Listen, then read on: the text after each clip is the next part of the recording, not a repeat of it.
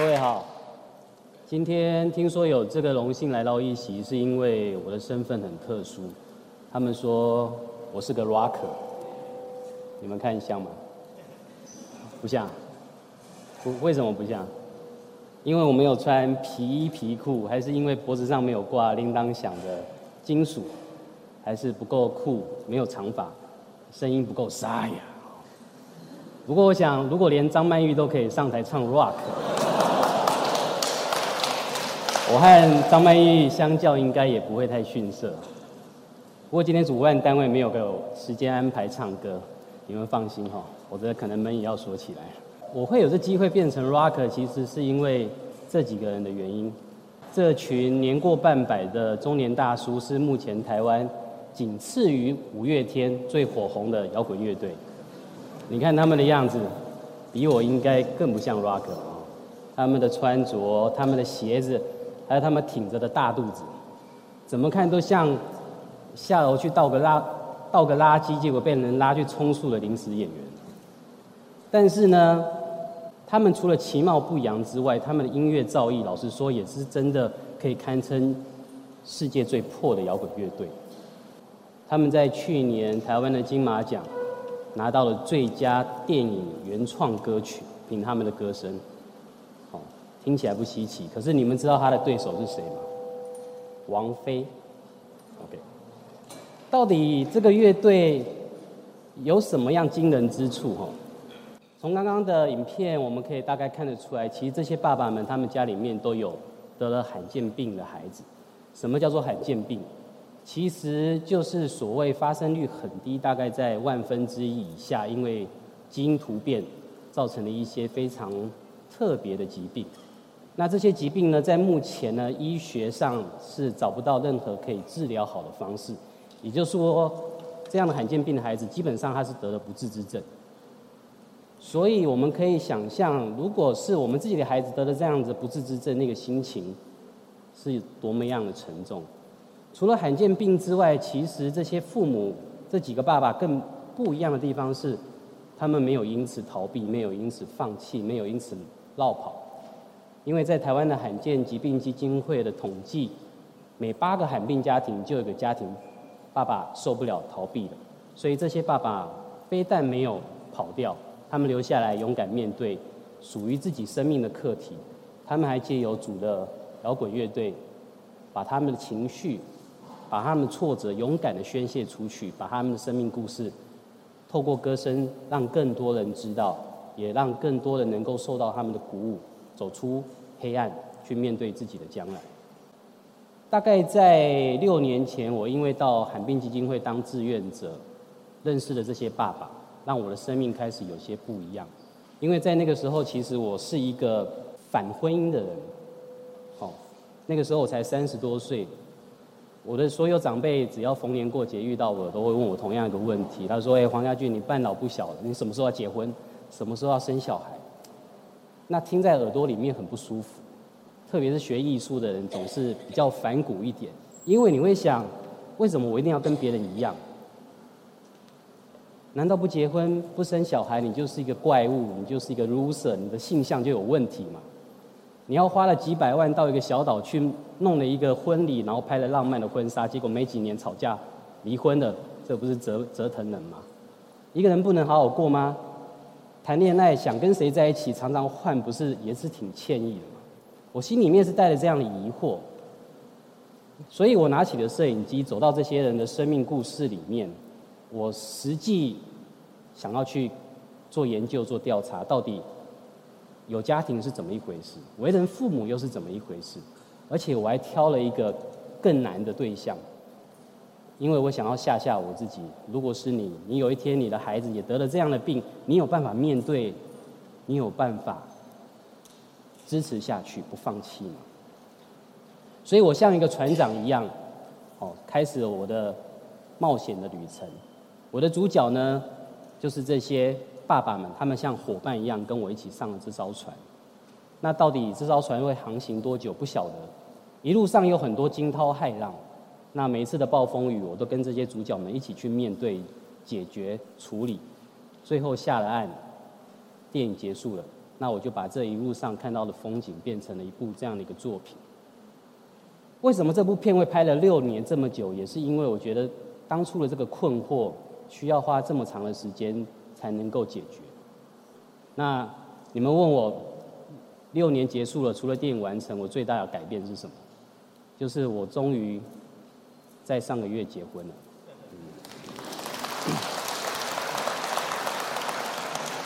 因为我透过这几个主角，我找到了答案，我找到了家庭，找到婚姻的价值。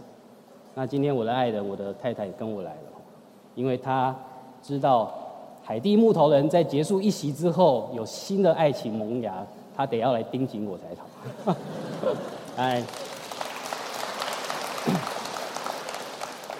那很多人说拍电影是个浪漫的人，那我特别要说，拍纪录片的人更是浪漫到无可救药，因为拍纪录片这件事情很不一样。里头的主角不是大明星，都是一些其貌不扬的素人哈。然后你不会赚大钱，因为纪录片很少能够上院线，不会有票房。那为什么我会选择这条路？我大学念的是电影制作。那当初一样会有这样的梦想，跟很多年轻人一样，你觉得这是一个绚烂的一条路？也许有机会可以有名有利，可以跟女明星在一起。在年轻的时候的我也是这么想。所以我凭着我的努力，凭着我的天分，我在大学三年级的时候，顺利成为一个名利双收的广告片导演。哦，所谓“少年得志大不幸”这句话说的真的很正确，因为那个时候我开始骄傲了起来。我觉得只要我肯努力，我有那个能力，绝对没有我达不成的。但是呢，老天爷非对我非常的好，因为他给了我一些不一样的生命的洗礼。让我开始有机会过不一样的人生。我在一九九九年的时候遭遇了台湾最大的一个灾难，在九月二十一号九二一大地震。那这场地震大概有一千一万三千多人的伤亡人次，大概堪称是二次大战后台湾最大伤亡的一个天灾。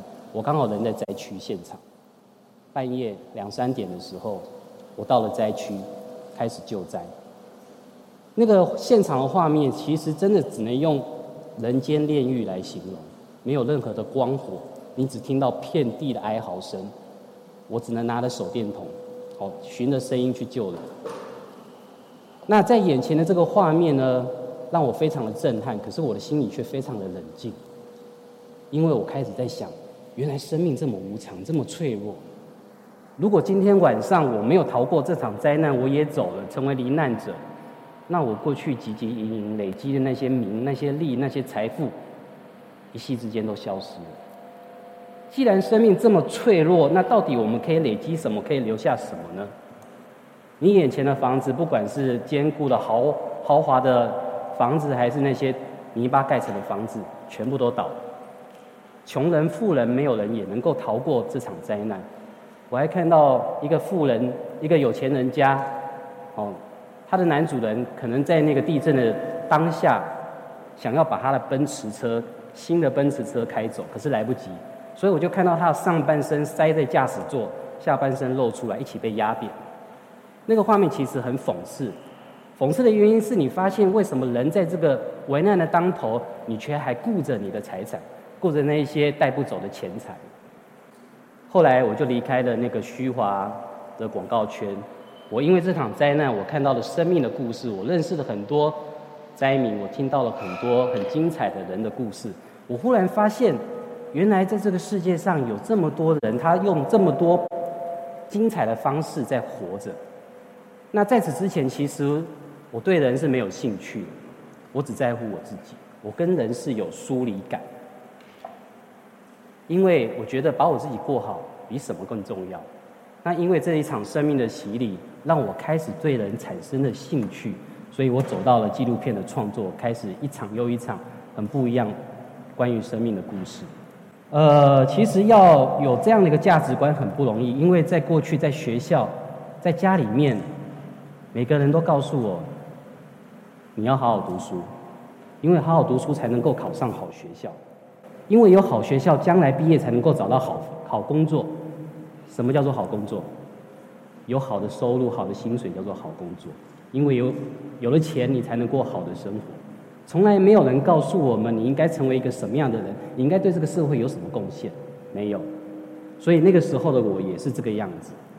我很感谢我的生命有这样不不不一样的洗礼，让我认识了这些家庭。因为主流价值里面，在大家的眼里，这样的家庭、这样的爸爸，有了这样罕见疾病的孩子，他们是不幸的。这是主流价值告诉我们的事情。可是透过这六年的拍摄，在我的眼里，其实这些爸爸才是最幸福的人，因为有很多的孩子在他们的童年生长期间，他们没有父母陪伴，父母到了远地去工作，他们童年是交给了保姆，是交给了爷爷奶奶。可是这些爸爸妈妈，这些孩子，因为他生病了，获得父母百分之百的照顾，他能够陪伴。能够在孩子有限的生命里头，完整的陪伴他，所以这样的幸福，是很多人用钱也买不到，也追求不到的。要放弃很容易，这些爸爸有办法放下那些主流价值，能够陪伴他们的家人，其实非常的不容易。我相信每个人家里面，你们的生命里头都有一张这样的照片。你出生的时候，你的父母很开心迎接你的来到，将来等你长大之后。为人父母的，你一样很开心的迎接你的孩子来到这个世界上。那这件事情呢，其实是会改变的，因为主流价值一直在告诉我们去违反一些人性。当你孩子越来越大，你开始对他的期待越来越高，不只是健康长大而已，你希望他能够优秀，你希望他能够出人头地，你希望他能够帮你弥补很多你过去。完成不了的遗憾，有越来越多不切实际的期待，造成了亲子之间关系的疏离跟紧张，哦，让原本可以拥有的一个美满的家庭的关系，却开始有了变化。这个其实也是这个故事提醒我们，因为他们的孩子的生命不长，绝对都会比父母提前离开这个人世，所以让他们的父母能够更珍惜每一天与孩子相处的时间。在那场灾难九二一里头，其实我最大的收获是，如果我们花了一生去追求的财富，有一天可能会一场灾难，一个人为政策，一个经济的危机，什么都没有了。那最后你能够留下什么？其实就是家庭，就是家人。你的家人，不管你再穷困，你再潦倒，只要你愿意回家，那个家门还是为你打开着。对我来说，其实。生命要有这样的觉醒很不容易，花了六年去完成这样的一部作品，其实对我最大的收获是，我真的不记得过去这六年我到底做了些什么，我去了哪些国家旅行，我交过几个女朋友，我做过哪些辉煌的事情，我全部都不记得了，因为人生就是这个样子，我们对记忆的能力就是这个样子。可是完成了一部作品，花了六年，这部作品却能够让我记得，哎，这六年过去。我到底是用什么样的方式活着？而且借由这部作品，让更多人看到它产生了很多的影响，也让我看到我自己的价值存在。接下去我要介绍一下我现在正在进行的新的作品。那当然不希望又是六年过去，青春有限。目前我正在进行的作品叫做《相爱容易相处难》，那它是介绍三对身心障碍者。他们因为相恋，因为相爱在一起的故事，这是第一对主角，他们是一对夫妻。那他们得了小儿麻痹的小儿麻痹症，他们的行动不便，只能靠轮椅来行动。可是他们非常乐观，非常的有活力。他们靠开着电动轮椅到世界各国去自助旅行，哪边有坡，哪边有阶梯，一块木板铺着，他们就可以跨越过去。所以太太的梦想是希望可以到亚马逊河去旅行，但先生比较特别，他过去有一份让人称羡的好工作，可他在去年辞掉这份工作。他希望在他有生之年呢，能够完成一个理想，他要制作一个 App，哦，是一个地图的 App。目前我们用的不管是高德或者是百度或者是 Google Map 呢，它的导航系统只有三种选项，第一个是你开车该怎么走。第二个是你搭搭乘大众交通工具该怎么走，第三个是用步行。可是呢，这三种选项对身心障碍者、对行动不方便的朋友们是完全用不着的，因为往哪走哪里都有阻碍，是走不通的。所以这个先生呢，他最大的梦想是希望可以完成一个给轮椅族朋友用的 App，只要点下去就可以让轮椅族一样畅通无阻。这个是他的梦想，他用生命来换来的一个理想。第二对是一对小情侣，那男生呢是坐轮椅的罕见病的患者，女孩子呢是一个正常健康的姑娘，他们相恋，他们想要结婚。可是呢，在传统主流价值里头，这样的一个结合是不被祝福的。谁家的女儿长得健正常健康，愿意嫁给这样的男生呢？所以这部片其实讨论的不只是身心障碍者的爱情或梦想。我在这个故事背后要讨论的是偏见和歧视。其实我们对跟我们不一样的人都会充满了很多的偏见，信仰跟你不一样。省级跟你不一样，讲话的腔调跟你不一样，你就会很多的偏见。那个偏见累积久了，就会造成歧视。那人跟人之间的关系，就因为这些偏见、歧视，开始有了疏离，有了冲突。这个故事要说的是背后这个部分。那比较讽刺的是，这个男主角呢，他的工作是算命仙、算命师傅。他在工作里头要为很多人卜卦。给他答案，告诉他们爱情该怎么走，人生该怎么走。但是在他现实真实的人生当中，他的幸福、他的爱情得靠他真实去面对。第三对呢，他们要面对的偏见跟歧视又更强了，因为他们是一对男同志、男同性恋。哦，其中有一位是坐轮椅，一位还是公务人员，所以大家可以想象他们要面对的那个外界的压力又有多大。听说今天有很多优酷的朋友欢迎投资哈，拿起摄影机用纪录片走进不同人的生命里头，我把它称为是人生的冒险旅行。就像我们到不同的国家去，每次去都会带来很多的养分，因为我们看到不同的人，他们用不同的方式生活的样子。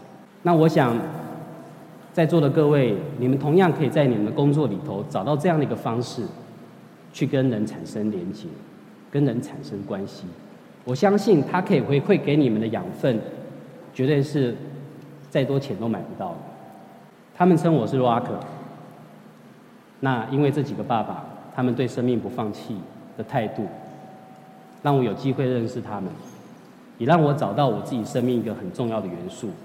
那希望透过纪录片，希望透过我的故事，希望透过电影，可以让我的观众。也能够成为自己生命当中的 rocker。谢谢大家。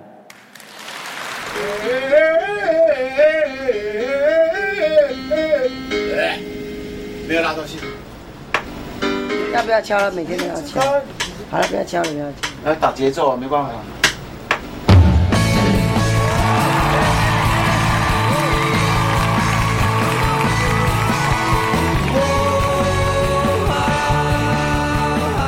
这个乐团里面有四个人是完全没有乐团经验的。其实我们心里都会有点在想：我们那么老了，有可能吗？讲真的呢，我这这大汉，我第一遍听着贝斯两字呢。他上去一个是妈妈都，好再回来小朋友的都。今天被他把他推出来。打完以后，他们会不会怎么样？不会，你放心，因为我充满的东西锁起来了。可以再更狠一点，不够狠，要狠一点，怎么了？我也要多狠。我跟他白讲，我真的在家里我不敢这么大，我一下一大声，楼上就开始丢石头了，真的。我觉得老爸他们他们真的毅力真的很坚强，他们比我们还像不折不扣的 rock。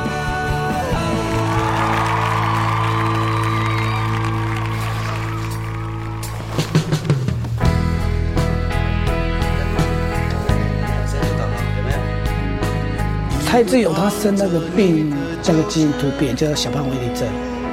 结果我老婆离开的时候是蔡志勇快满四个月，因为他每次到学校看到他喜欢的人，他都会去叫人家妈妈。我们参加这个寒病的一些活动，我跟乌妈想把这些老爸找出来，其实要顾小孩真的已经好累了，可是他们还愿意去学钢琴，还愿意去学乐器。靠那一面人在外面卖的话，真的很难卖，有时候都要背着很多很多的灵魂回家。我觉得他们生命是有限的，你要帮孩子留下一些一些纪念啊。我想我要会用一千万倍的父亲的爱来爱他们。如果当初是那个女孩的话，今天我不会认识了，你要喊病了啦。那我就大概也活不下去了。老实说，老爸到这个年纪才要搞乐团，然后还要参加一年后的海洋乐季，其实这难度真的很高。当然，我们的梦可能真的是一个梦啊，但是讲我会坚持到最后。我们不是。